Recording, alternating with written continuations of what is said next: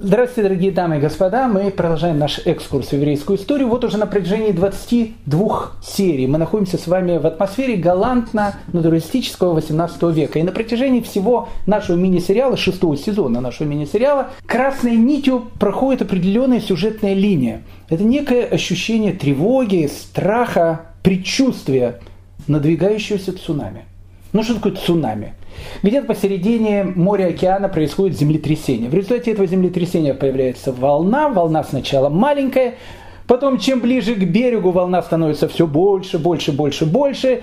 Перед тем, как удариться об берег, она приобретает какие-то совершенно гигантские размеры, и потом она ударяется о берег. И горе тому человеку, который будет находиться на пути этой необузданной стихии. Так вот, землетрясение, которое вызвало цунами, это 1666 год. И источник этого землетрясения – это Шаптай-Цви, о котором мы с вами так много и долго говорили. Когда пришел этот человек у несчастного еврейского населения мира, которое только сейчас пережило в Восточной Европе погром Богдана Хмельницкого, в других странах мира это было века страшных войн, бедности и так дальше, приходит человек, который дает надежду, надежду на то, что все это безобразие может закончиться. И евреи наконец-то могут вернуться к себе домой и зажить спокойно, без преследований, несчастий, которые окружали их на протяжении столетий. И вот это вот ощущение надежды вернулось чувством страшного разочарования, а потом чувством полной безысходности. Но, как говорится в каббалистической литературе, э, Шаптай Цви умер, но дело его э, продолжало жить. И вот эта э, идея, которая оставляет Шаптай Цви у некоторых группы своих последователей, которые не могли смириться с мыслью о том, что Машех все-таки не пришел, вслед за Шаптаем Цви они принимают ислам, потом создают эти секты, мы они говорили, секты Дёнми и так дальше – в Европе знали о существовании этих сект и понимали о том, что это фрункул. Фрункул, который с каждым днем становится все больше и больше, все понимали, что рано или поздно он должен прорвать.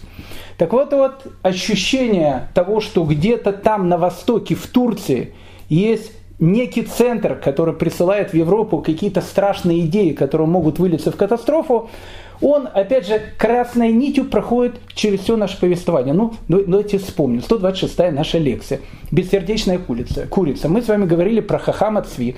Он был в те времена раввином Амстердама. Потом туда приезжает Нехеми Хайон, которого сефардская община очень приняла. Э, он говорил какие-то э, совершенно такие загадочные каббалистические вещи. А чем, знаете, более загадочные вещи, тем человек кажется всегда более умным.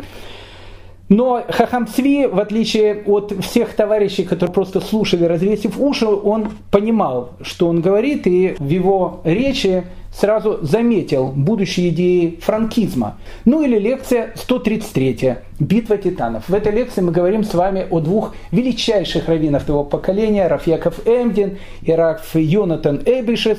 И Раф Яков Эмдин – один великий раввин обвиняет другого величайшего раввина Раф Йонатана Эйбишеса в событианстве. Почему это происходит? Это что происходит на пустом месте? Понятно, не на пустом месте, потому что, понятно, Раф Йонатан Эйбишес не был никаким событианцем, он был великим раввином и так дальше. Но вот эта вот атмосфера того, что вот-вот это все прорвется и хлынет на несчастное еврейское население Европы, она тогда царила везде. Ну или биография Рамхаля, о которой мы с вами говорили на протяжении трех уроков. Рамхалю, которого преследуют, который запрещает изучать Кабалу, которому дают херем. Из-за чего все это было? Почему Маше Хагис преследует Рамхаля? Именно из-за этих же самых вещей. Фрункул, который находился на востоке, в Турции, в Измире или в, в Салониках, ощущение было, что рано или поздно все это выльется в Европу. В дальнейшем, когда мы с вами будем говорить про Балшемтова, и мы будем говорить о том, что его последователи, которые создадут новое движение, которое будет называться хасидизмом, будут тоже преследовать из-за этих же самых подозрений. Это, дорогие мои друзья, как обычно была такая длинная присказка, предисловие. Э, сейчас начинается сказка, поэтому э, садитесь поудобнее. Э, мы начинаем. Но, знаете, перед самым началом я хочу сделать некое предупреждение. Знаете, наша лекция, она будет идти со значком. Знаете, бывают такие значки, в которых написано 18+. Это говорит о том, что ближайшие 25 минут, полчаса мы будем говорить о страшных вещах. И люди, которые э, не настроены сейчас на что-то страшное, э, хотят что-то такое, знаете, легкое такое похождение блудного Яши, мы будем говорить про Яшу, будем говорить про э, Якова Франка, о том, как его объявят чуть ли не новым Емельяном Пугачевым. Все это будет, послушайте, это будет сюжет, по которому можно снимать такие сериалы, что будет бить все рекорды, которые только есть. Но это будет где-то через полчаса, минут через 35. А до этого мы с вами все-таки будем говорить о том, что творилось в те времена Польши. Мы начали об этом говорить и продолжим говорить об этом сейчас. Поэтому человек может выбирать. Он может перемотать э, этот кусочек и сразу э, перейти на некое хорошее настроение, но я не советовал бы так делать, потому что еврейская история, она состоит из черных, белых полос. И вот эти вот черные полосы, когда мы говорим о страшных страданиях, которые были у еврейского народа, прочувствовав эти страдания, мы более начинаем понимать атмосферу того времени, где происходили те или другие события, и больше начинаем понимать нас, и больше начинаем понимать сегодняшний день, в котором мы с вами живем. Так что, одним словом, э, дорогие мои друзья, мы начинаем.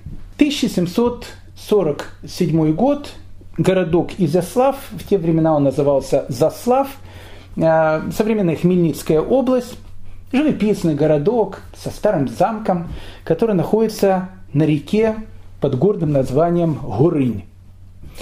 Этим городом испокон веков владели магнаты с такой звучной фамилией Сангушка – 1747 год, я не скажу, что это наше время, но в принципе то, на чем мы выросли, к этому моменту уже было создано. Уже 30 лет, как э, дети и взрослые зачитывают с Робинзоном Круза, который попадает на обитаемый остров и знакомится со своим пятницей. Два года, как нет уже Джонатана Свифта, поэтому вся Европа, безусловно, познакомилась с Гулливером и знает про его путешествие в страну великанов и в страну велипутов. Несколько лет, как нету великого Вивальди, и те, кто слушал музыку, прекрасно знакомы с его временами года. 30 лет тому назад великий Гендель написал свою музыку на воде в честь воцарения Георга I. Жан-Жак Руссо человек относительно уже не молодой, Вольтер к этому моменту человек вообще не молодой. Михаил Ломоносов избирается академиком в созданную первую российскую академию наук. Ну, не новое время, но то, к чему мы привыкли с детства, так или иначе уже э, было создано. Ньютону лет 40 как тоже уже нету. Знаете, это было время, которое очень напоминает мне то, о чем в свое время говорил Хазанов – когда он говорил, погода в Стокгольме 20 градусов, в Копенгагене 21, в Хельсинки 22, в деревне Гадюкина идет дождь. Поэтому в деревне Гадюкина, э, точнее в городе Заславле или Изяславле, к 1747 году, может быть, Гулливера читали, и, может быть, какие-то товарищи знали о существовании Робинзона Круза. Но события, которые там будут происходить, они будут настолько дикие, и настолько будут пугать нас своей средневековой э, жестокостью, что как э, все это э, сочеталось в одном и том же мире, это очень-очень сложно э, нам понять. Итак, 1747 год, Заслав, Изяслав, э, современное название этого города, Пурим. У местного э, еврея, арендатора, который арендовал маленькую харчевню, родился сын. И он решил как бы сочетать два события вместе. И рождение сына, и празднование Пурима. Очень, очень хорошая вещь, почему бы, почему бы нет. Два радостных события не сделать вместе. Но тут, знаете, опять же, мы встречаем э, с вами вот эту вот еврейскую черту. Они много говорили раввины. Они об этой черте говорили в Испании, они об этой черте говорили в ранней Польше, они об этой черте говорили, когда еще евреи жили и в Англии, и в Германии в начале Средневековья. Ну, вот эта вот э, пышность э, иногда, которая присуща не только сефардскому, но и ашкенадскому еврейству, вот тут вот, вот делаешь свадьбу, так э, на свадьбу нужно ну, отдать все деньги, то, что у тебя есть. Сделал такой там пир на весь мир, а, а потом уже, э, как некоторые товарищи, будут сосать лапу, потому что денег не будет. И наряды эти яркие, и вот эти веселья э, большие, которые делают. И говорили наши раввины, они предупреждали, в тот момент, когда ты находишься в Галуте, особенно в городе, который находится на реке Горынь, лучше сидеть тихо. Ну, как бы, ну что, что сделать? Родился сын э, у местного э, хозяина харчевни, пригласил огромное количество гостей, они пировали, праздновали Пурим, все было весело, все было хорошо, гости разъехались, и все. Прошел один месяц, и тут начинают появляться первые подснежники. Ну, это в смысле не то, что э, природа начинает расцветать, э, начинает появляться то, что в этой природе спрятано.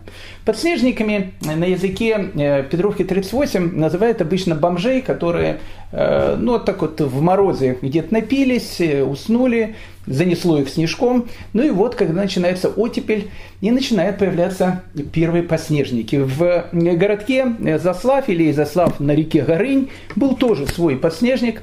Это странник, которого звали Антоний.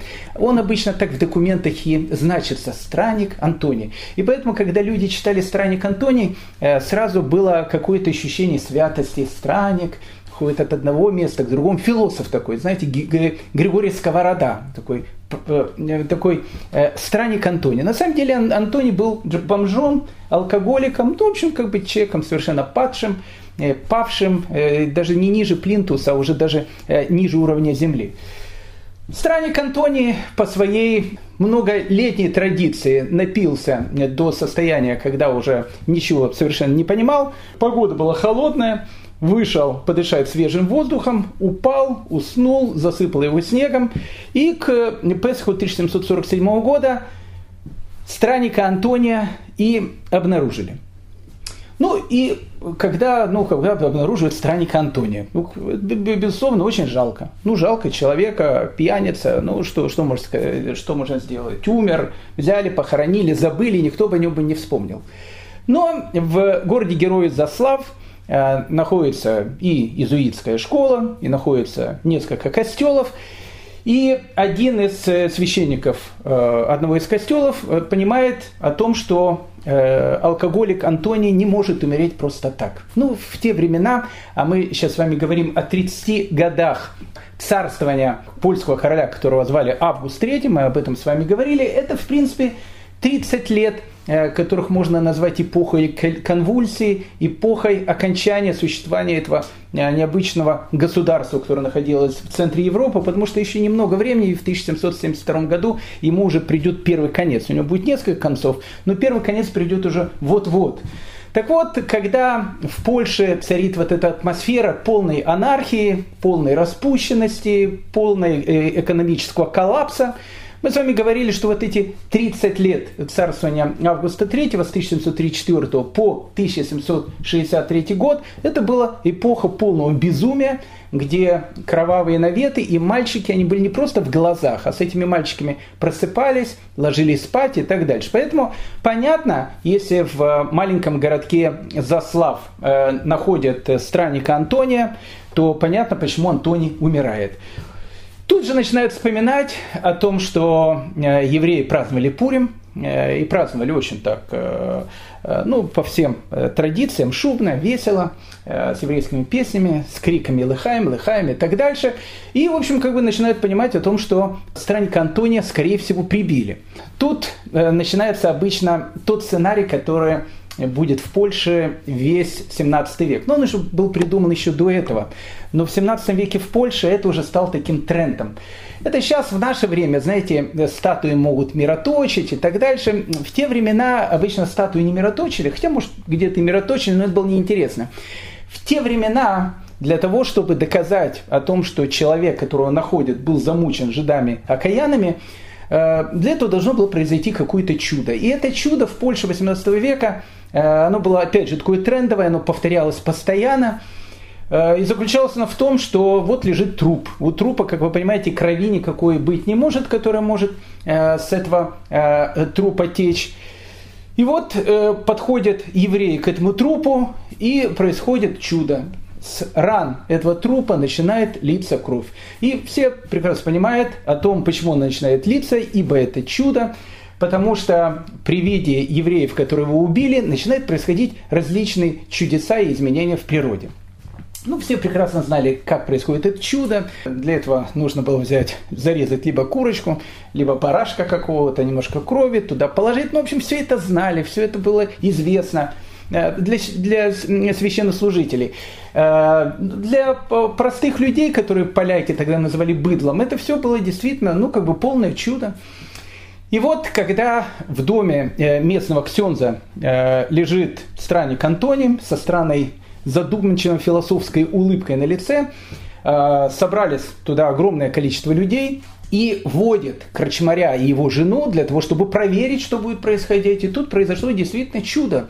С трупа странника Антония начинает течь святая кровь. Народ перекрестился от увиденного. Ксенс напомнил про жидомасонский заговор. Одним словом, так начинается известный заславский кровавый навет. Ну, Тут еще нужно сказать буквально пару слов, потому что они будут очень важны. Знаете, все вот эти процессы, они строились плюс-минус по одному сценарию. Э, ну, в первую очередь, тут должна быть видовая составляющая. Видовая составляющая, найден труп, с него течет кровь, народ говорит о великом чуде, которое происходит, это все первый этап.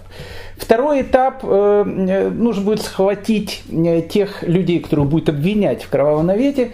Как правило, людей бедных не хватали, хватали людей богатых, которых можно ограбить, у которых можно забрать деньги. Так что у местных священников, с одной стороны, были какие-то, наверное, и духовные мысли по поводу этого, что все в мире плохое, но происходит из-за богоубийц. Наверное, наверное, вера там тоже существовала. Но самый главный такой компонент это, конечно, были деньги. Потому что э, чем более богатого человека ты обвинишь, тем больше денег, э, в общем, ты сможешь положить себе в карман. Ну и как бы завершающий э, этап этого процесса, он тоже видовой, то есть видовой начало, видовой конец, середина такая материальная.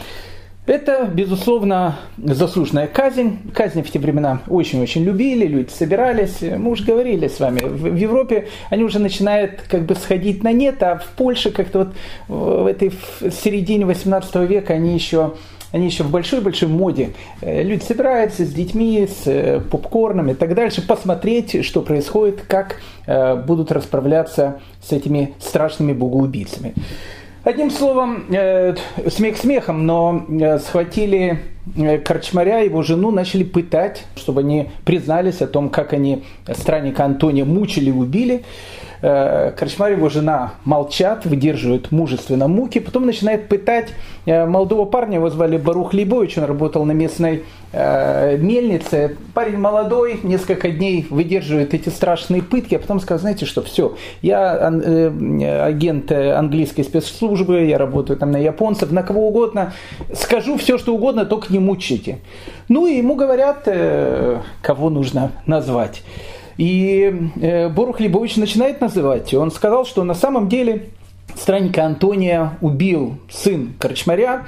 Э, также в этом виноват полностью весь Кагал Заславля. Кагал Заславля это самые богатые э, люди. Ну и некоторые гости, но гостей обычно тоже называли тех, у кого денег побольше.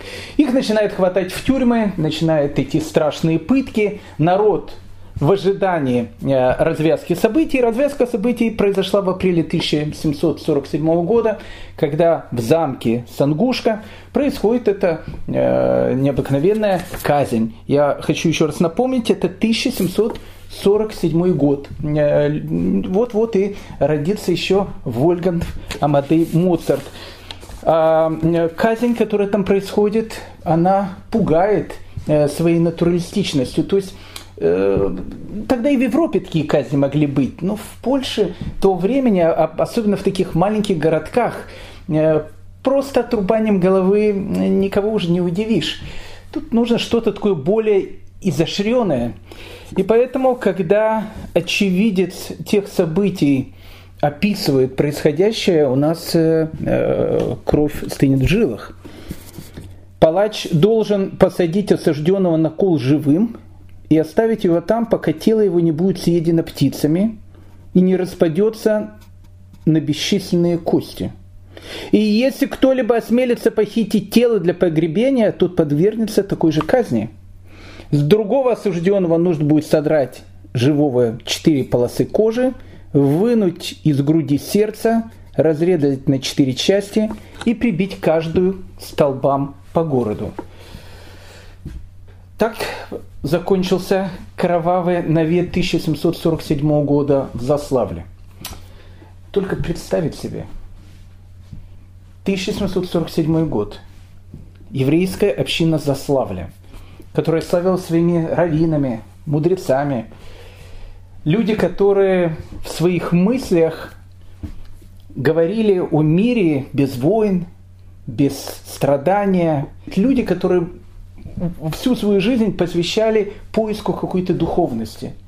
И тут происходит совершенно какая-то чудовищная э, катастрофа, обвинение, и Заславская община на протяжении столетий помнила тот ужас, ту катастрофу, которая э, произошла там в 1747 году. Но Заславль город маленький, а Житомир город большой.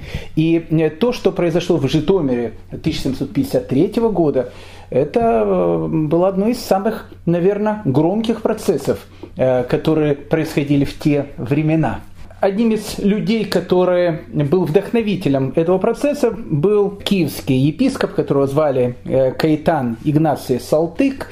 Человек очень известный, орденоносец, то, что называется, э, имел орден Берлого Орла и орден Святого Станислава.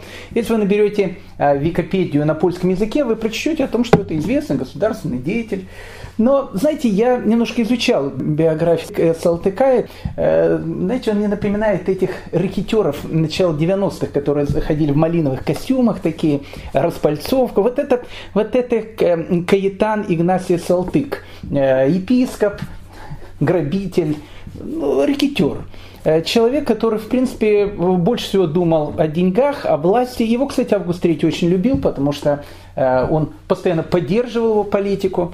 Э, занимался различными интригами.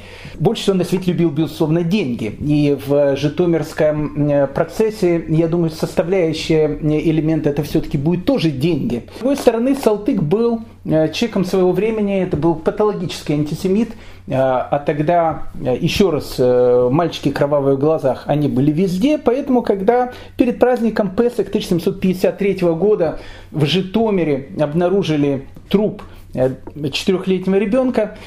Никого не удивило в том, что нашли этот труп, и было всем понятно, совершенно точнее, даже понятно, как этот труп э, очутился и кто этот труп убил. Кастан Игнасий Салтык сразу же берется за это дело по всем законам, то, что называется, военного времени. Он э, схватил более 32 евреев, причем многие хозяева деревень и маленьких городков, где были евреи, не хотели давать своих евреев, чтобы их сажали в тюрьмы по одной простой причине, потому что Салтык брал, как правило, людей очень богатых, очень состоятельных, тех людей, которых можно было пограбить. И буквально через пару месяцев он уже э, составляет свое известнейшее письмо, которое он написал епископу Львовскому. Отчет этот он большой, поэтому, с одной стороны, его можно не читать, его можно пересказать. Но если я перескажу, понимаете, мы потеряем весь колорит э, той эпохи. То есть мы потеряем вот это вот ощущение того безумия и сумасшествия, которое тогда происходило. Поэтому давайте зачитаем э, некоторые отрывки из этого э, отчета, из этого письма, которое Салтык пишет, опять же, епископу Львовскому, и нам многие вещи станут более-менее понятны. В Страстную пятницу в имениях князя воеводы Люблинского евреи, похитив дворянского ребенка, четырех лет от роду, держали его у себя в течение всей субботы, и лишь по окончанию шабаша съехались из разных городов и местечек – приступили к истязанию этого ребенка. Прежде всего Равин проколол ему левый бок перочинным ножиком, зачем прочел что-то по своим книгам, а в то время другие евреи кололи ребенка небольшими гвоздиками. Небольшими гвоздиками это обычно, э, обычно всегда так э, совершается ритуальное убийство. Сначала ножом, потом каждый должен гвоздиком поколоть. Небольшими гвоздиками и длинными булавками. Булавками обычно женщины колят выжимая у него при этом невинную кровь из всех жил в особую чашечку синей каемочкой. Эта кровь была сперва разлита в бутылочки и в другую посуду, а затем распределена между присутствующими. Несмотря на такие мучения, ребенок оставался живым почти целый час. Зачем он был обмыт и по приказанию присутствующих отведен в рощу, причем отвозившие лица бросили его среди мелкого кустарника, но на обратном пути они заблудились и, блуждая всю ночь, едва успели выбраться и приехать на место совершения преступления, но лишь только они успели доложить об исполненном, им велено было вернуться и спрятать тело где-нибудь подальше в более густую чащу рощи. Это понятно, что же э, зарезали ребенка и просто так бросили. Однако на этот раз они не смогли более найти прежнее место. Опечаленный отец в поисках своего ребенка отправился на следующий день, а именно это было светлое воскресенье, в костел. И с этим намерением упал перед иконой Пресвятой Девы. Пролежал он в таком положении в течение всей обедни, после чего у него явилось вдохновение, точнее видение отправиться в рощу. И именно к тому кусту, где брошено было тело его дитяти. И к нему из усердия присоединилось еще свыше ста других лиц. После непродолжительного поиска ими было найдено в кустах голое тело дитя. И тут же рядом на другом отдельном кусте они нашли развешенные рубашку, платье, кушак и шапочку ребенка.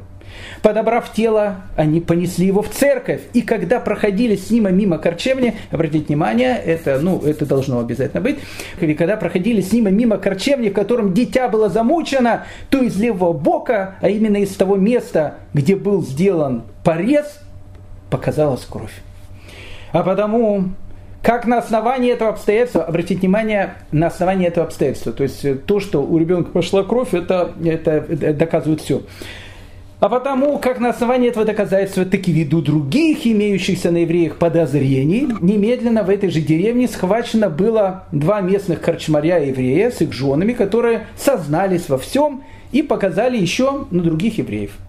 В тот же день так как все это случилось на расстоянии не более 6 миль отсюда, мне сообщили об этом, принимая во внимание, что дело это касалось веры и славы Божьей, я не замедлил отнестись к нему со всей серьезностью. Причем, ввиду того, что некоторые из панов – их милости управляющих имений и запасений перед владельцами этих имений делали различные затруднения относительно выдачи евреев для ареста. Это понятно, потому что арестовывали самых богатых евреев. Я вынужден был лично разъезжать по этим имениям, убеждать их э, для того, чтобы они выдали евреев для ареста. Ввиду этого мне впоследствии без всяких затруднений бы, выдано были все участники, каковых у меня имеется уже здесь в тюрьме, и в кандалах у меня находится 31 еврей и 2 еврейки, в том числе наиболее знатные и наиболее богатые люди нашей округи. Это понятно. Со вчерашнего дня я начал вести допросы, по окончании которых я отошлю дело ввиду уголовного характера в здешний городской суд. Среди простонародья появилось такое усердие, что они были готовы вырезать все еврейское население – из числа участников сильно избиты были несколько евреев, за которыми я распорядился тщательно ухаживать, так как это было необходимо мне, э, они необходимы были мне для дальнейших допросов. Что касается упомянутого замученного ребенка, то я распорядился доставить его тело сюда для осмотра, а по производстве осмотра поместить в костел. Здесь оно находится уже в течение двух недель, причем оно не разлагается. И не только не издает зловония, но напротив, от него исходит какой-то божественный аромат. Я распорядился уже об изготовлении для него надгробной надписи для вечной памяти о всем деле. Это тоже понятно, потому что обычно, если э, ритуальный навет в те времена делал хороший менеджер, э, это должно быть, во-первых, видовое такое событие, потому что нужно многих казнить и так дальше для народа, чтобы это было приятно это должно быть э, событие, которое принесет много денег, потому что, как мы э, видим, э, Игнатий Салтык, он в основном схватил 31 еврея, двух евреев, самых богатых в округе, это тоже понятно. Ну и, конечно, третья, э, третий этап – это, конечно, туристический компонент, э, который всегда должен был присутствовать. То есть в средние века э, это было и в Европе, но это уже было каким-то диким-диким средневековьем, времена там Робин Гуда и так дальше. В Польшу это доходит только к середине 18 века, и понятно, что любой такой ребенок потом объявляется святым, делается ему специальное нагробие, на его мощах потом происходят различные чудеса. Гигантское количество людей едет в Житомир, и Житомир становится новыми вот такими Васюками, э, центром э, туристической индустрии целой области. Это страшное житомирское дело длилось э, недолго, до 29 мая 1753 года. И к 29 мая 1753 года был подписан смертный приговор огромному количеству так называемых лжеучастников этого страшного события. Пишет, опять же, очевидец тех событий. Прежде всего Кива. Кива, это имеется в виду, скорее всего, Кива. Знаменитый в этих местах богатый арендатор имени великого коронного гетмана, Павлодский равин Шнайдер, Харлевский арендатор Мейер Мардухович и сын его Шмая – и похитившего ребенка арендаторы Эля и Янкель. Все эти шесть лиц приведены были на рыночную площадь Житомира, где им обложили руки облитым смолой щипами, обмотали до локтей паклей и зажгли. То есть э, смертная казнь тогда, опять же, в, особенно в Польше, она не проходит просто так, там голову отрубить, повесить кого-то. Нет, это должно быть что такое видовое. Несчастным людям обмотали руки какими-то тряпками, смолой и подожгли. Вот э, с такими руками они идут на место своей казни. В этом состоянии их привели за город, к виселице, где содрали с каждого по три полосы кожи живьем, потом четвертовали, отсекли головы и развесили их по разным кольям. Из них один лишь Эля женой просил святого крещения, и поэтому был присужден к более мягкому наказанию. Его просто обезглавили. Ну, в принципе, по законам испанской инквизиции, которая существовала, когда людей сжигали на костре, если человек перед смертью говорил о том, что он готов принять святую веру, то его не сжигали живьем, его просто душили. А, а когда его душили, уже потом мертвого его сжигали. Поэтому Эля с женой, видя, как э, рубят на части э, несчастных людей, вырывая у них живьем сердце, они, в общем, попросили э, сделать все, что угодно, только чтобы им просто отрубили головы. В следующие дни приговор был исполнен еще над шестью лицами. Трое были четвертованы, а трое просто обезглавлены, так как перед клазнью согласились принять крещение. Опять же, те, кто принимали крещение, их просто обезглавливали. Для вящего просвещения их святую верою, казнь этих трех неофитов была отстрочена на день, то есть еще ждали день, пока им голову отрубили. А тела казненных были провезены в гробах в кафедральный костел в торжественной процессии с епископом во главе, при участии католического и православного духовенства и при громадном стечении панов, обывателей и военных. То есть э, вот эти э, трупы трех обезглавленных евреев, которые перед смертью готовы были сделать все, что угодно, чтобы не умирать такой страшной смертью, их потом отпевали в местном э, Житомирском кафедральном соборе. События развивались, опять же, как ураган, э, и мы говорили с вами о том, что кровавые наветы, они в Польше идут, ну, как дождь каждый год, и каждый год что-то новое. В 1753 году в маленьком городке э, Янполь э, готовится тоже очередной ритуальный навет. Ну, опять же, он начинается так, как начинаются ритуальные наветы, незадолго до Песаха. Опять же, э, ледоход на Днепре, ледоход, как говорится э, в стихе, в стихотворении, вот и первый прошел теплоход, поэтому когда э, ледоход он прекращается, из воды начинают всплывать различные предметы, которые в, в результате различных алкоголических таких вот экспериментов и очутились в этой воде. Точно так же в Ямполе в, перед Песохом из воды вытаскивают местного алкоголика, Э, ну и, безусловно, объявляет Ян польских евреев о том, что они его убили. Но э, так как Янполем э, владел такой известный магнат князь Радзивилл, а князь Радзивилл, я не скажу, что он был очень цивилизованным человеком, но как бы он не, не, просто так не хотел, чтобы его евреев, которым приносили ему деньги, э, обезглавили, разрезали на кусочки и так дальше. Поэтому князь Радзивилл решил э, провести э, свое личное расследование того, что действительно произошло. И оказалась очень интересная вещь, потому что местные э, монахи и священники, показывая алкоголика, показывали многочисленные раны, которые были у него. Кровь, понятно, тоже текла, но тут как бы все понятно. Но в результате расследования Ян Польский э, э, разъявил, выяснил о том, что когда труп э, выловили из воды, у него никаких ран не было. О чем сообщило огромное количество различных свидетелей. Поэтому раны у него появились уже то, что называется после смерти. Жизнь после смерти. И князь Радзивилл сказал о том, что как бы, он не особенно верит монахам в то, что произошло. Ну и тут, наверное, это была э, та э, последняя соломинка, которая переломила то, что называется хребет одному-двух э, э, горбому животному. Евреи тогда поняли о том, что э, терпеть это больше невозможно. Собирается внеочередная э, сессия ВАДА четырех земель. Мы говорили с вами о том, что это главный исполнительный орган, который был в Речи Посполитой, и решают э, просить помощи, просить помощи? У Ватикана.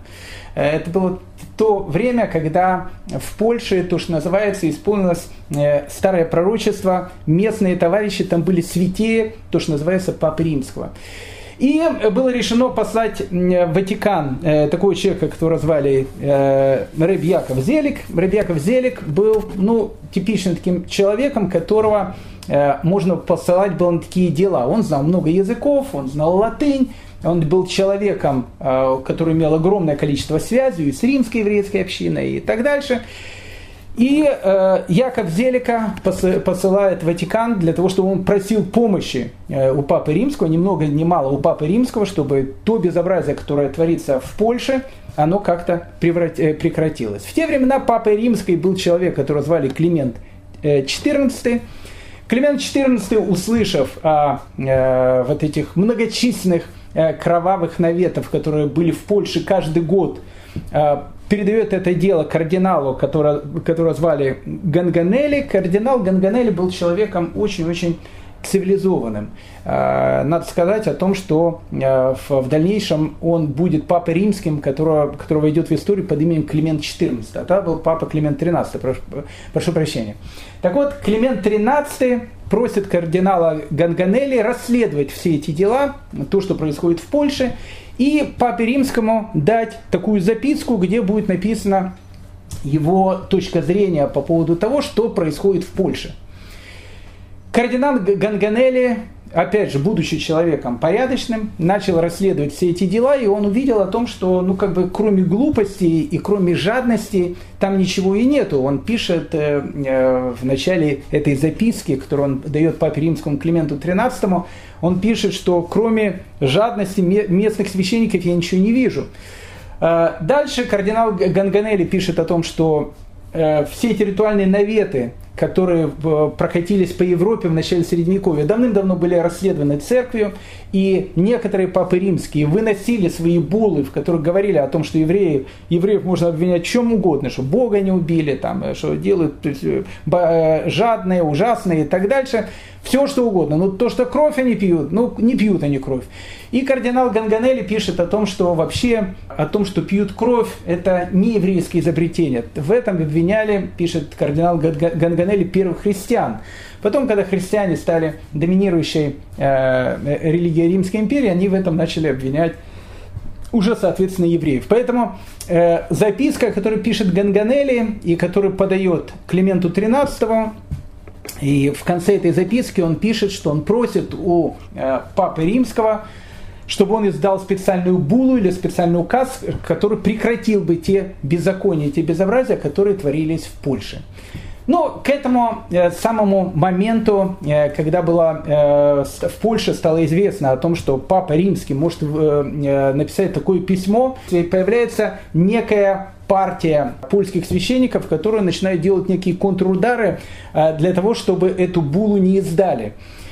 Издание этой булы затянулось на долгие годы, и это, ее издали уже не как булу, а все-таки издали ее как э, письмо, которое Папа Римский прислал в Варшаву, Климент XIII прислал ее нунцию, послу Папы Римскому э, в Варшаве, Висконте, в котором было написано о том, что все, что обвиняет евреев, на самом деле это не имеет под собой никаких обоснований, и э, это срочно надо прекратить. И к 1763 году вот эти вот страшные события, которые, которые происходили в Польше практически на протяжении 30 лет, они затихают. Но, опять же, затихают ненадолго, потому что и в конце 19, 18 и в начале 19 века отголоски этих событий мы с вами будем еще многократно слышать. Итак, дорогие мои друзья, э, в то время, когда кардинал Ганганелли э, писал свою известную записку Климент XIII, в котором говорил о том, что все, в чем обвиняют евреев, является полной ерундой и так дальше, в это самое время э, в городе Герой Каменец-Подольский и происходят те события, на которых мы, в принципе, на нашем прошлом занятии и остановили наш рассказ. Прекрасный город Каменец-Подольский – потрясающая крепость, какой-то каньон над, над речкой. Вид, ну, совершенно необыкновенный. Вообще он выглядит как типичный польский город. Очень красивый город, я его очень-очень люблю. 20 июня 1757 года кардиналу Дембовскому приходит группа франкистов – ну, то, о чем мы говорили. Почему приходит группа франкистов? Опять же, краткое содержание того, что мы говорили в прошлой серии. Мы все помним э, это событие в городе Ланскороне, или, как э, сказал наш уважаемый слушатель Рэп Хайм из э, города-героя Киева, сейчас этот город называется Ланскорунь. Недалеко от Каменец-Подольского происходит эта ярмарка, франкисты собираются в доме, там устраивают дебоши и так дальше. Ну, мы все это рассказывали. И вот когда франкистов начинают преследовать по всей Польше, они решают обратиться к антисемиту, епископу Каменец-Подольскому, Дембовскому. Для того, чтобы понять весь ужас происходящего, Э, для этого, как минимум, нужно прослушать полчаса э, то, о чем мы говорили сейчас до этого. Те события, которые происходили в Польше. То есть, в принципе, обратиться к антисемиту Дембовскому, для которого сделать какую-то гадость или ритуальное убийство для евреев, это вообще было самое большое желание, которое только было э, у него в жизни – это было больше даже, чем подлость. Поэтому франкисты, они прекрасно понимали, к чему это все может привести. Ну, как бы там ни было, они обращаются к Дембовскому, говорят о том, что евреи их преследуют.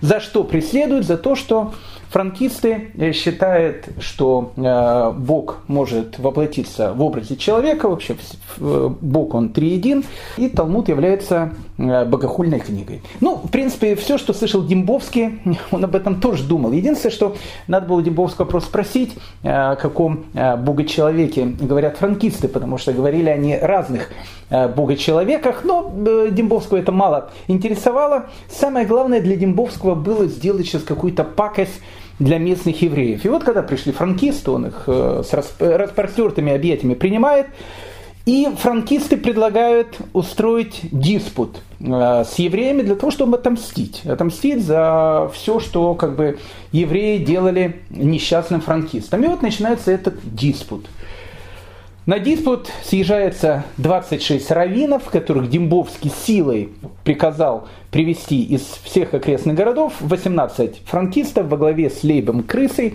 э, сама э, фамилия такая, она уже тоже о многом говорящая, с Лейбом Крысой из города э, Надворной, и Илишей из Шлома Шором из Рогатина, они были одни из лидеров франкистов. Сам Яков Франк, о чем мы говорили, сейчас не находится в Речи Посполитой, он находится в Валахии. Валахия это территория Турции. И вот начинается диспут. Э, на диспуте было поставлено несколько вопросов. Нужно было доказать о том, что Бог, Он триедин, э, то, что, в принципе, франкисты и доказывали, э, о том, что он может воплотиться в человеческое тело, это франкисты тоже доказывали, то, что называется пеной у рта. Правда, Бога-человек для них был либо Шафтайсви, либо Руса, либо Яков Франк, то есть они еще не, точно не определили, в кого он воплотился. Э, они говорили о том, что Мессия пришел и так дальше. И Талмуд является самой ужасной книгой, которая была когда-либо написана. И, в общем, что нужно сделать? Ее нужно просто уничтожить. Единственная книгу, которую нужно читать, о чем франкисты, э, или которых назвали зааристами, они постоянно пропагандировали, люди должны читать исключительно книгу Зор. Больше ничего читать они, значит, не должны. Дембовского мало интересовала книга Зор, его интересовало все э, остальное, что говорили. Ну, понятно, результаты этого диспута, они уже были предрешены перед самым началом диспута. Дембовский объявляет о том, что евреи на диспуте объявлены проигравшей стороной. Э, он накладывает штраф в 5000 э, злотых, огромные деньги, э, для Кагала, для городской общины Ланскураня, этого города, где произошли эти события. Он уже забыл о том, что там не совсем одетые люди в, доме бегали и так дальше. Это уже, опять же, Дембовского мало все интересует. Должны заплатить эти деньги.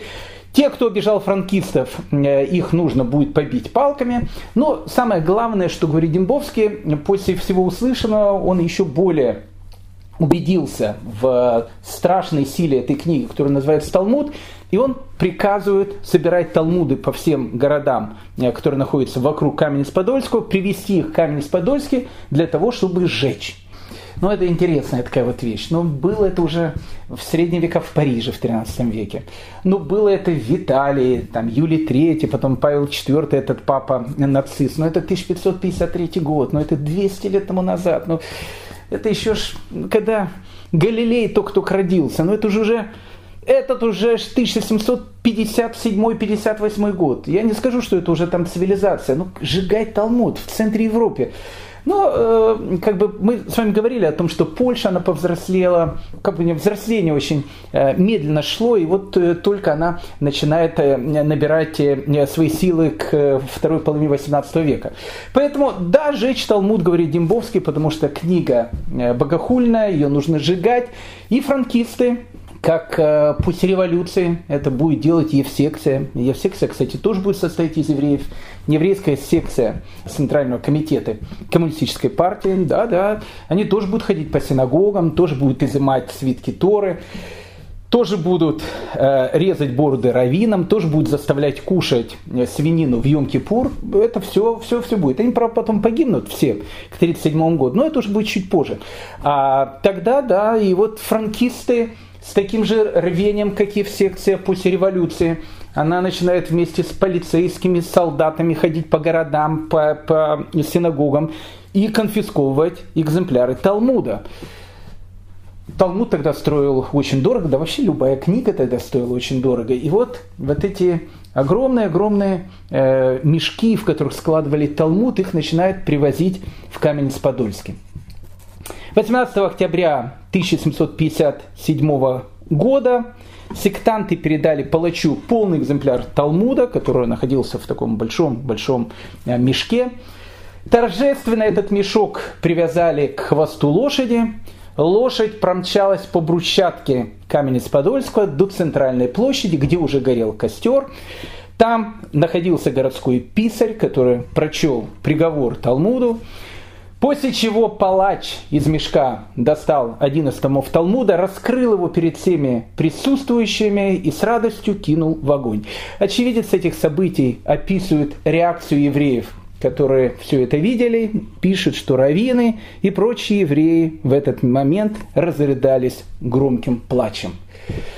Непонятно, чем бы это все закончилось, но, знаете, во всей еврейской истории – Всегда есть такие аманы, э, люди, которые пытаются уничтожить еврейский народ, уничтожить еврейскую духовность.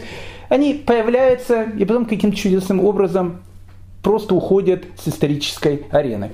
Так вот тут произошло тоже чудо, э, которое, кстати, повлияло, и повлияло и на многих священников также.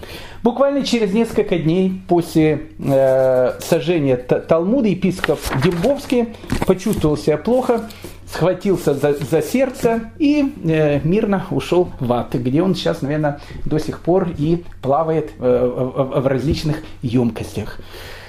Но эта вещь, она произвела большое впечатление. Э, не знаю, какое она впечатление произвела на франкистов, но на местных священников произвела впечатление – когда он приказал сжечь Талмуд, сразу после сжигания, не скажу, что Дембовский был молодым мальчиком, он к этому моменту тоже был дедушка.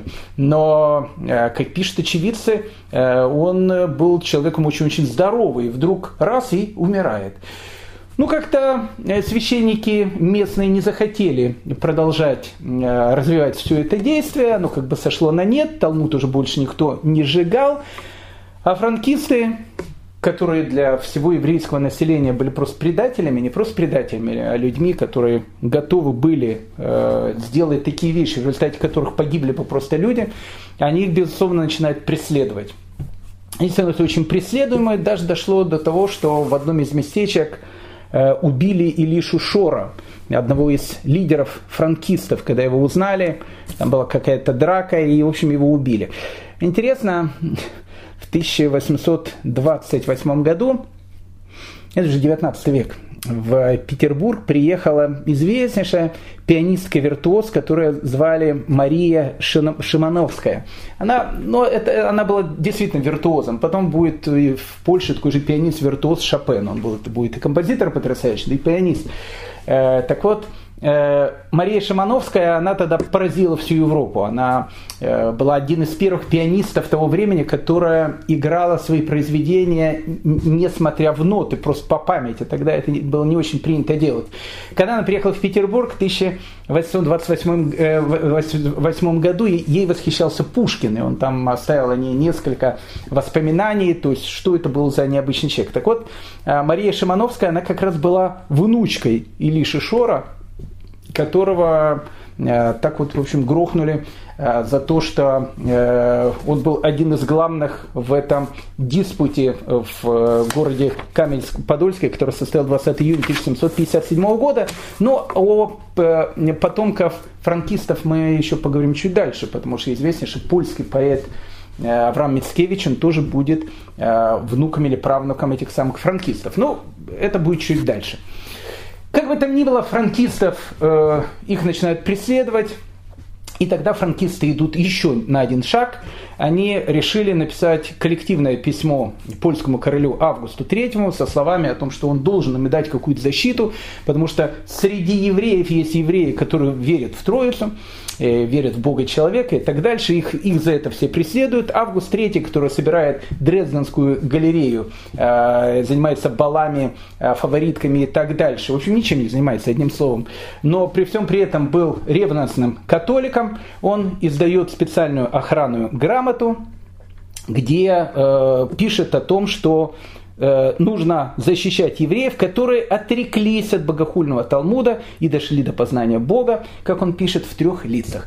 Август III не только дает э, э, франкистам так называемый зеленый паспорт, то есть они теперь везде на все мероприятия могут ходить, посещать и так дальше, он разрешает даже главе секты Якову Франко приехать из Валахии в Речь Посполитую для того, чтобы открыто, если можно так сказать, э, исповедовать свои потрясающие идеи. И вот Яков Франк, он э, приезжает э, на территорию Речи Посполитой, и в деревне под названием Ивань они создают свой первый лагерь Машиеха. Они будут потом много лагерей Машиеха делать, э, будет он у них и в Моравии, потом будет он у них в Германии, но, в общем, это будет чуть позже. Первый лагерь Машеха в городе, э, в деревне, герой под названием Ивань. Ну, конечно, это была типичная сектантская э, такая деревушка. Ну, как по всем законам жанра. Э, есть свой гуру, есть свой гарем э, обязательно, обязательно гарем. Э, есть приближенные, их было 12 человек. Э, Франк их назвал апостолами. Ну, как бы, ну, все, все повторяется все повторяет. Он же Яков, у него должно быть 12 сыновей. Вот 12, значит, товарищей. Ну, как бы потом католическая церковь ему это тоже будет обвинять э, со словами, что на что, на что поднял руку гад. Апостолы это были у другого товарища. Ну, у него тоже были свои апостолы но это будет чуть позже. Э, и вот в Иване э, они под охраной, можно сказать, так властей открывают свою такую сектантскую общину, в которой постоянно изучают э, книгу Зор, делают какие-то всякие гадости и так дальше. В общем, и никто ничего сделать не может, потому что они под охраной властей. И вот Яков Франк, который очень много рассуждает какими-то каббалистическими понятиями, у франкистов очень они любили, опять же, как я говорю, такие высокие слова, типа там клепот и так дальше. Э, вот он э, говорит целое такое новое учение, которое, кстати, войдет у него потом в религию. Э, эта религия будет называться Дас. Интересно, они же все были ашкеназы, ашкеназы букву Тав в конце, они произносят не как Т, как в современном Израиле, а как С. Поэтому не шабаты, а шабасы. Поэтому слово дат, отсюда, кстати, будет происходить слово дати – Э, религия, они называли исключительно дас, потому что все-таки ашкеназы же были. Ну, кроме э, Яков Франк, он тоже ашкеназ, но, в общем, воспитывался э, в турецкой сефарской среде, то, что называется. Так это вот будет начало этой религии, которую он потом будет проповедовать до конца своей жизни, а жизнь у него будет долгая-долгая. Он умрет в 1791 году. Уже Великая французская революция произойдет, уже Наполеон будет там, можно сказать, Э, готовится делать египетские походы, а он еще, а он еще будет жить, этот товарищ. Э, это будет э, первый шаг к новой религии, которую будет проповедовать Франк, Дат или Дас. Он говорил о том, что искры святости, ну, это чисто такая каббалистическая вещь, они могут находиться где угодно. И для того, чтобы вытащить искру святости из чего-то такого неправильного, то что, то, что имеет клипу, а клипа это некая такая духовная оболочка, то, что закрывает искру святости, нужно туда зайти для того, чтобы эту святость вытащить. И вот он говорил, что в свое время Шаптай Цви, э, он понимал эту идею, и э, ради этого он перешел в ислам. То есть он перешел в ислам для чего? Для того, чтобы, находясь в исламе, там из-за этой клипы найти эту искру святости и с самого низа подняться вверх. Ну, в общем, мы это все уже говорили. Так как ислама э, на Украине тогда особенно не было, Яков Франк э, начал говорить своим последователям о том, что он э, считает, что все не должны перейти в католицизм. Точно так же, как в свое время Яков Шабтай Цви перешел в ислам. Ну и, понятно, его все поддерживают, потому что он был гуру. Шаг был его можно было, его можно было рассчитать, потому что даже находясь в этом Иване, они все равно находились на таких э, полулегальных правах. А вот когда они станут католиками, вот у них будет, э, как говорится по суке, э, молодым везде у нас дорога, а католикам из евреев везде у нас то, что называется почет. И будет почет, и, в общем, все, все что угодно будет. И тогда Яков Франк пишет письмо э, архиепископу э, Лубенскому, он был архиепископ Львовский, в котором пишет о том, что он и 15 тысяч его последователей, это он, конечно, загнул, но они, у них будет эта цифра 15-20 тысяч, мы потом ее тоже еще встретим.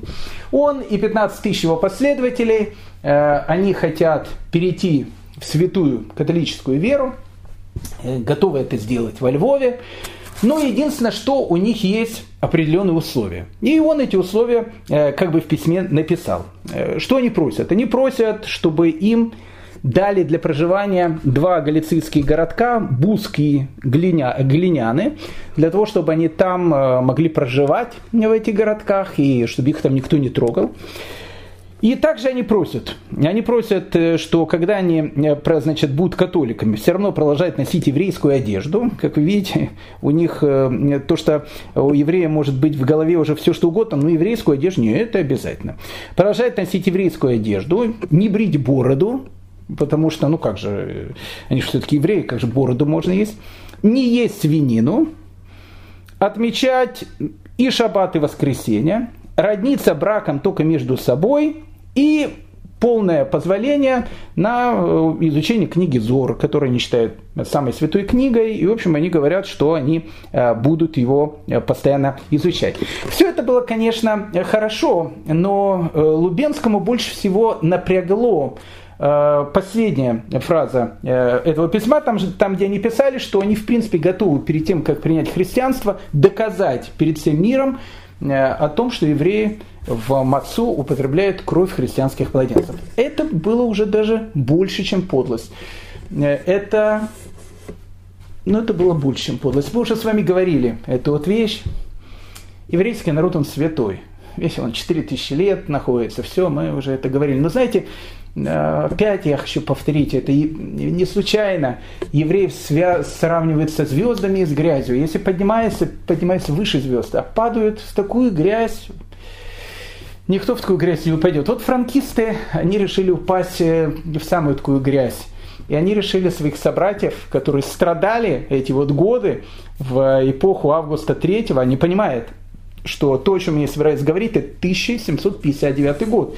Только-только произошел Житомирский этот страшный погром, и каждый год что-то происходит.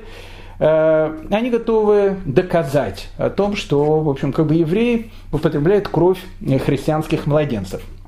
Архиепископ Лубенский был э, э, довольно э, умный человек, может, он не антисемит был, но он был умный, э, он был политик, потому что он знал, что в Ватикане решаются все эти вот сейчас соборы, э, которые говорят о том, что Ганганелли, он пишет, все же знали о том, что он пишет тут записку, в которой он говорил, что обвинение евреев в ритуальном навете – это полное безобразие, никогда таких вещей не было и так дальше. Он был политик, он не хотел дополнительную шумиху, ну то есть как бы в Ватикане идет это обсуждение, что происходит в Польше, а тут в Польше, в, э, в самом центре, во Львове э, будет идти как бы такие вот вещи. Поэтому э, Лубенский э, на письмо э, франкистов э, отвечает, что церковь, кроме Царства Небесного, других обещаний дать не может. И все. То есть вы хотите э, принять, значит, католицизм, пожалуйста, приходите, а дальше, в общем, будем разбираться. Было начало 1759 года, и архиепископа Лубенского его э, повысили в должности. Он э, э, стал приматом польской церкви. А временно епископом Львовским вместо него назначили такого ксенза фамилия, с фамилией Микульский. Микульский, в отличие от Лубенского, не был политиком, он просто был антисемитом. Ну, как, как положено. И Микульский это был как раз из той компании, которая выступала против э, вот этой записки Ганганелли. Он четко верил и про кровь, и про все вот эти вот вещи. И Микульский, он понимает о том, что э, если сейчас они сделают диспут во Львове, и сами евреи перед тем, как перейти в христианство, они будут доказывать и докажут, о том, что их собратья пьют кровь, то в Ватикане, а что в Ватикане? Ну, вот, извините, сами евреи, причем не один еврей, не два еврея, а огромное количество евреев пришло вот прямо к нам во Львов со словами, что мы хотим раскрыть правду о том, что наши собратья перед Песохом гады делают. Ну и, в общем, как бы объявляется э, этот самый диспут, который хотели сделать Э, франкисты, второй, второй уже диспут, первый они сделали в Каменец-Подольске, это второй диспут. На этом диспуте, опять же, э, есть определенные темы, которые были записаны. Эти темы уже немножко другие, потому что они уже олицетворяют то новую философию, которую начинает проповедовать Франк. Франк говорит о том, что э, для того, чтобы прийти к настоящему Машеху, нужно упасть в какую-то ну, вот самую, самую такую яму и так дальше, найти там искры святости. Поэтому тот, кто хочет делать, он обязательно должен перейти в католицизм. Поэтому э, те вещи, которые они будут обсуждать на диспуте, они будут именно такими, о том, что э, теперь Бог не, не просто триедин, не просто он воплощается в теле человека, но к идее настоящего Машеха можно прийти только через э, переход в католицизм. Но самое главное, что интересовало Микульского во всем этом диспуте, это последняя часть э, этого диалога, который э, говорит о том, что франкисты, которые еще недавно были правоверными евреями, готовы доказать то, что называется с пеной у рта, о том, что попивает кровь младенцев перед праздником Песах. И вот, как я сказал, 17 июля 1759 года в кафедральном соборе Львова с самого раннего утра э, э, дамы высшего общества, разодетые в красивые такие наряды, продавали билеты и подходили ко всем кавалерам со словами «Не хотите ли купить билетик?» э, Деньги, которые мы собираем, они пойдут на э, вот этих прекрасных евреев, которых называют франкисты, на их семьи и так дальше. Вот мы как бы собираем э, такую благотворительность. Со стороны евреев собрали 40 раввинов со всей практически Польши, Речь Посполитой. Это уже был не Э, Каменец-Подольский диспут. Львов это серьезный город. И э, среди этих 40 евреев, э, раввинов, которые туда приехали, там, кстати, присутствовал Балшемтов. Это, еще раз, 1759 год, Балшемтов умрет через год, в 1760 году, но про Балшемтова э, мы еще скажем два-три слова чуть позже. Э, ну, как бы первая часть диспута о триединстве Всевышнего, о том, что э, там через христианство и так дальше. Но как бы на всех этих, эти диспуты, они же продолжались на протяжении э, веков. Поэтому ну что евреи? У евреев э, они находились в таком э, состоянии, это, это не, не, не Испания времен Рамбана, которая была дикая, средневековая, но Рамбан мог что-то говорить. В Польше кто-то что-то сказал бы, все бы закончилось просто погромом в те времена.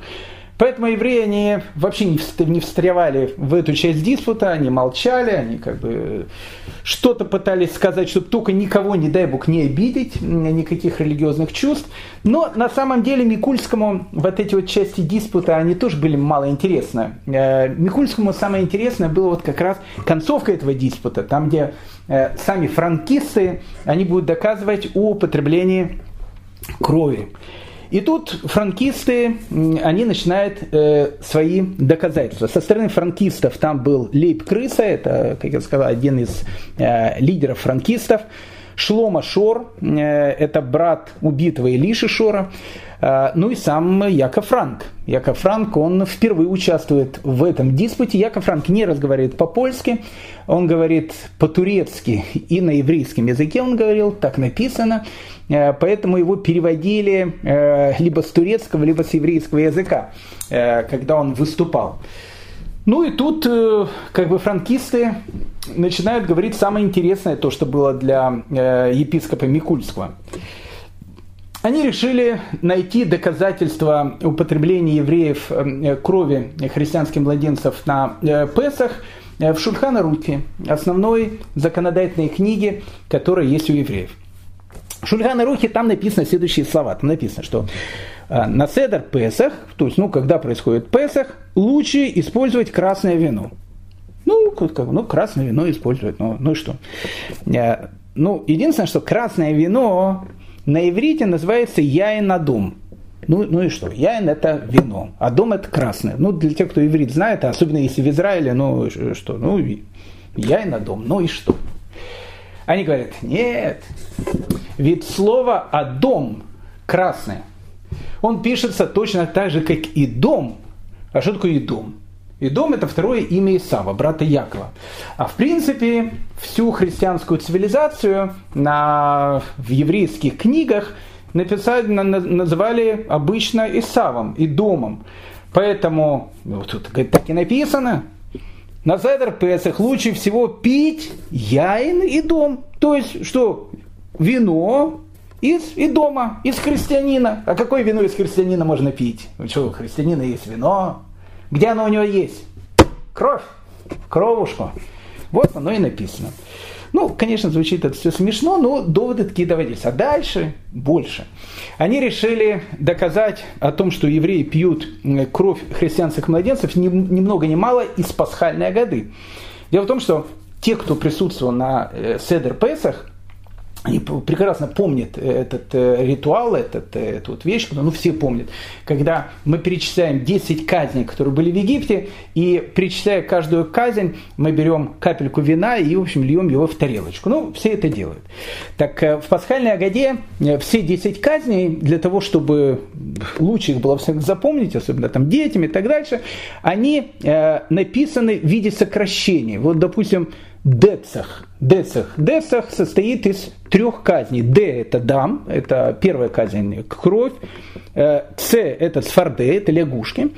Э, и, к, и, и Х или К – это киним. Киним – это, в общем, мошки. Поэтому э, Децах, дам, сфарде, киним. То есть кровь, лягушки и мошки. Первых три казни. И так вот, в принципе, все 10 казней, они написаны такими сокращениями. Франкисты говорят, а почему написано сокращениями? Он говорит, сейчас, мы сейчас э, расшифруем, что имеется в этих сокращениях. А если вы прочтете правильно эти сокращения, тут написано Мы всем нуждаемся в крови по способу, применяемому к тому человеку мудрецами Иерусалима. Вот, в принципе, то, что раввины говорят, что тут скрыты 10 казней, на самом деле тут скрыты не 10 казней, на самом деле тут написано о том, что вот попивают кровь. Ну, а человеком, который выступал э, в защиту и, и говорил, то есть он был спикером от всех э, раввинов, это был великий э, львовский раввин, которого звали Рафхаем Рапопорт. Э, написано, что перед тем, как он пошел на диспут, он оделся в белые одежды. В, в принципе, он оделся в одежду, в которой хоронит человек, он в саван оделся, потому что он не знал, выйдет ли он живой оттуда. И если он живым оттуда не, не, не выйдет, он хотел умереть уже в, хотя бы в той одежде, в которой должны евреи похоронить. И вот он выходит, и когда идет все эти вещи, связанные с кровью, он прочел огромную-огромную лекцию, и причем эта лекция настолько всех поразила, что написано, что сами дворяне, которые сидели, они потом говорили, человек, видно, Божий, потому что говорит какие-то такие вещи, то есть не то, что вещи, а сам вид Рафхайма Рапопорта, он поразил даже польскую знать. Но все, все диспут он затягивался, и раввины, они уже хотели, чтобы он быстрее закончился, чтобы эти товарищи уже перешли в католицизм, и все, и э, чтобы закончились эти безобразия. Единственным человеком, э, который выступал против этого, он говорит, нет, надо до последнего пытаться, вдруг их можно вернуть. Это, это был Балшемтов. Он говорил, что пока пораженный орган еще связан с телом, остается хоть, хоть некая надежда когда-либо излечить его. Когда же он отрезан, он уже пропал навсегда. Но диспут закончился тем, что э, по первой части вопросов, где обсуждается вопрос веры, евреи, понятно, были э, признаны проигравшей стороной. Все, что касалось ритуального навета, даже сам Микульский – после выступления Рафхайма Рапопорта, который просто как анекдот э, разбил все аргументы франкистов, он сказал о том, что э, все, что касается крови христианских младенцев, это вопрос, тут нету победителя, тут нужно сделать дальнейшее исследование. Диспут закончился, франкисты были довольны, дамы, которые продавали билетики, собрали деньги, которые им передали, ну и тут Микульский подошел к Яку Франку, сказал, что ну как бы мы договаривались с тобой, как бы вечером деньги, утром стулья или утром э, деньги вечером стулья. Как бы диспут прошел, когда в христианство будете переходить, Яков Франк говорит, все, все как, э, как договаривались, так и перейдем. И начинается массовый переход франкистов в христианство. Но вот тут и начинается весь этот голливудский сюжет, что, что будет происходить в дальнейшем, потому что в дальнейшем действительно э, сюжет будет настолько закрученный. Э, иногда сама история делает такие сюжеты, что ни один Дюма не придумает. Но об этом, дорогие мои друзья, уже поговорим в следующей серии. Всем всего самого доброго, лучшего, хорошего и хорошей недели. И побольше улыбайтесь. شسيمة